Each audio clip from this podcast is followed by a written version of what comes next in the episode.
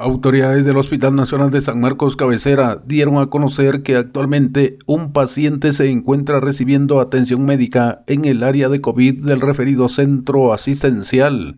En los últimos meses, los médicos han logrado salvarle la vida a los pacientes que ingresaron graves por los efectos del COVID-19, según se indicó. Desde Emisoras Unidas en San Marcos, informa José Luis Vázquez, primera en noticias, primera en deportes.